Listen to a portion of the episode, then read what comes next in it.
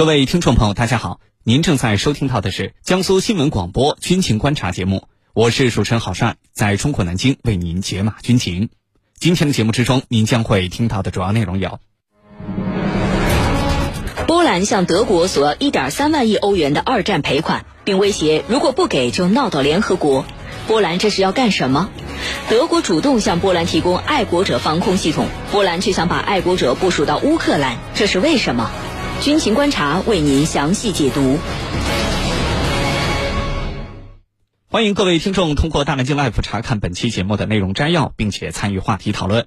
您可以下载登录大南京 APP，找到江苏新闻广播军情观察的话题帖，或者是关注江苏新闻广播的官方微信号，在底部菜单栏点击收听互动大南京 Live。您对目前的国际局势有哪些自己的看法？您最关心的军事热点是什么？请尽情留言，郝帅会邀请军事专家为您答疑解惑。今天的军情观察，我们邀请到的两位军事评论员分别是军事专家陈汉平和军事专家白梦辰。军迷朋友们，大家好，我是陈汉平。听众朋友们，大家好，我是白梦辰。据《环球时报》报道，就二战赔款问题，波兰政府正在持续向德国施加压力。波兰威胁说，要通过包括欧盟和联合国在内的国际组织，向德国索要1.3万亿欧元的战争赔款。那么波兰这到底是要做什么呢？接下来我们一起来关注。班老师，二战结束到今天几十年的时间都已经过去了，波兰为什么要现在向德国提出二战赔款呢？而且最近这段时间不断的向德国方面施加压力。好的，波兰和德国呢，围绕着这个赔款问题，实际上应该来讲是有很复杂的历史的纠葛的。嗯，首先呢，我们说在冷战期间，波兰属于这个东方阵营。那么当年的这个，我们也看到了，就是德西德的这个勃兰特，当年所谓的历史性的一跪，那么很大程度上开启了德国跟波兰在战后的这种和解的进程。当然，我们说德国本身呢，受到这个冷战的影响，很长一段时间实际上是分作两部分。那么在这个所谓清算历史遗留问题的这个点上面啊，我觉得其实东德和西德总的来讲做的还是很好的啊。呃，那么当然。对于现在波兰重提赔款问题，或者说是甚至我们说把赔款问题进一步的上升到要么是巨额赔款，要么是已经在讨论一些你比如说领土的这种相关的争议，这个我觉得还是波兰为了在现在的国际政治，尤其是在欧洲的国际政治中获得一种有利于自己的相关的这种所谓的道德制高点而采取的一种相关的动作。那么这个其实我们讲。之前波兰在跟俄罗斯的这种交往之中，也是有不断的去提到这个历史的一些遗留问题。那么这个呢，我觉得也是对于波兰来讲，一方面它是国内的这个民族主义的一个必然的结果啊。那么这个政府也好，民间也好，不断的在渲染相关的这种呃历史的事件。另外呢，就是在跟这个德国也好，跟俄罗斯也好这种交流之中，历史的大量的遗留问题，那么围绕着复杂的民族啊、地域。我们说，包括可能战争赔款和战争伤害这些相关的问题，那么当然我们说会导致很复杂的历史的或者是现实的这种影响。呃，那么对于波兰来讲，现在波兰呢，这个在国内啊，民族主义情绪是比较高涨，而且呢，我们说波兰呢这两年其实也是整个欧盟也好，在整个北约体系中，那么在扩军备战的问题上走得比较快、步伐比较大的一个国家。那么在这种情况之下，波兰当然希望自己在扩军备战的同时，获得经济上的一些利益。因为我们讲这个扩充军力，尤其是对于波兰这样的这个军事工业水平并不那么突出的国家来讲，那么扩充军力本身实际上是耗费巨大的资源，会很明显的拖慢你的经济发展的步伐。因为这个跟德国也好，或者其他的一些有军事工业基础的国家不一样。因为呃，我们说从军事凯恩斯主义的角度来讲，我如果能够把大量的资金投入到这个军事工业复合体，或者投入到所谓的这个军工领域的话，那么当然它会对经济数据造成一个明显的正面影响，因为我们说中规军工是重工业，而且我们说是高附加值的重工业。但是波兰呢就没有这方面的这种相关的好处，因为我们说对于波兰来讲，它的整个军事工业水平虽然在欧洲不算最差，但是呃在整个欧盟也好，在北约体系中都不算突出，甚至可能跟土耳其这样的国家也有明显的差距。那么在这种情况之下呢，波兰的扩军啊，那么它的主要的装备几乎都来自于进口，那么进口这些装备的成本是高昂的，而且我们说后续的维护保障，包括我们说训练这些成本，其实都是很巨大的。那么在这种情况之下，对于波兰来讲，怎么样希望在这个扩军备战的同时呢，嗯，不会过度的影响经济？那么因此呢，我们说可能如果说能从德国或者其他国家去获得一些战争赔款，那么当然肯定是对波兰的经济是会有明显的好处的。那么当然，我觉得更重要的还是波兰希望在欧盟也好，在这个对德的整个的协调之中也好，去获取一种相对优势的地位。那么既然我们说有历史问题，那么对于这个德国政府来讲，是不是说就叫，呃，在波兰的比如说扩军呢，或者说波兰现在所谓的这个加强自身防御的相关领域，德国就要参与更多？这个我觉得其实对于波兰来讲，把这种方式作为一个呃对外协调的一个筹码，我觉得也是很正常的一个选择。呃，当然了，最后的结果如何，那我觉得可能还是要看波兰和德国现在的实力对比，包括我们说在这个欧盟在北约体系之下。那么波兰和德国孰轻孰重了？好了，主持人，好，谢谢潘老师的分析。面对一点三万亿欧元的天价赔款要求，德国肯定不可能答应。那么波兰接下来会怎么做呢？啊，真的会把这件事情闹到欧盟、闹到联合国去吗？这样做又有用吗？请程教授为我们解答。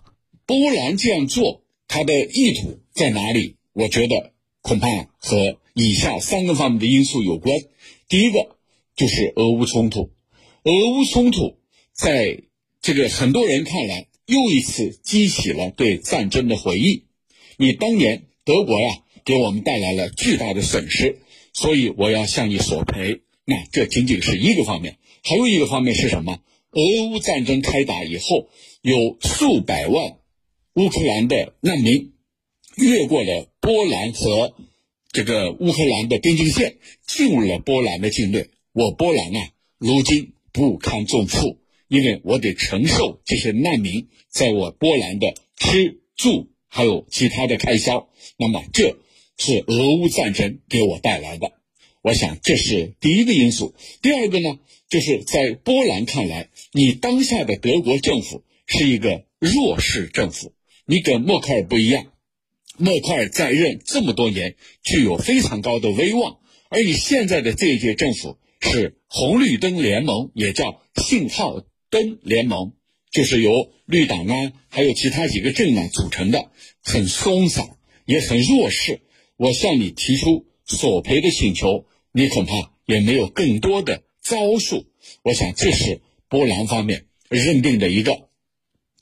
那么第三个因素是什么？就是在波兰政府看来，随着俄乌冲突和世界经济的下滑。啊，世界经济复苏乏力，那么这就使得波兰的经济啊也遭遇到了严重的危机，也就是说家里快揭不开锅了，没钱用了。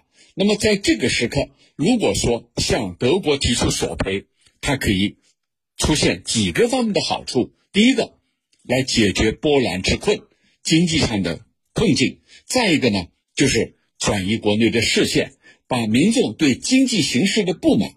转移到外界，转移到德国的身上，那么借机啊煽动国内的民族主义和民粹主义情绪。此前啊，意大利和瑞典这两个国家都是极右翼势力，成为了执政者。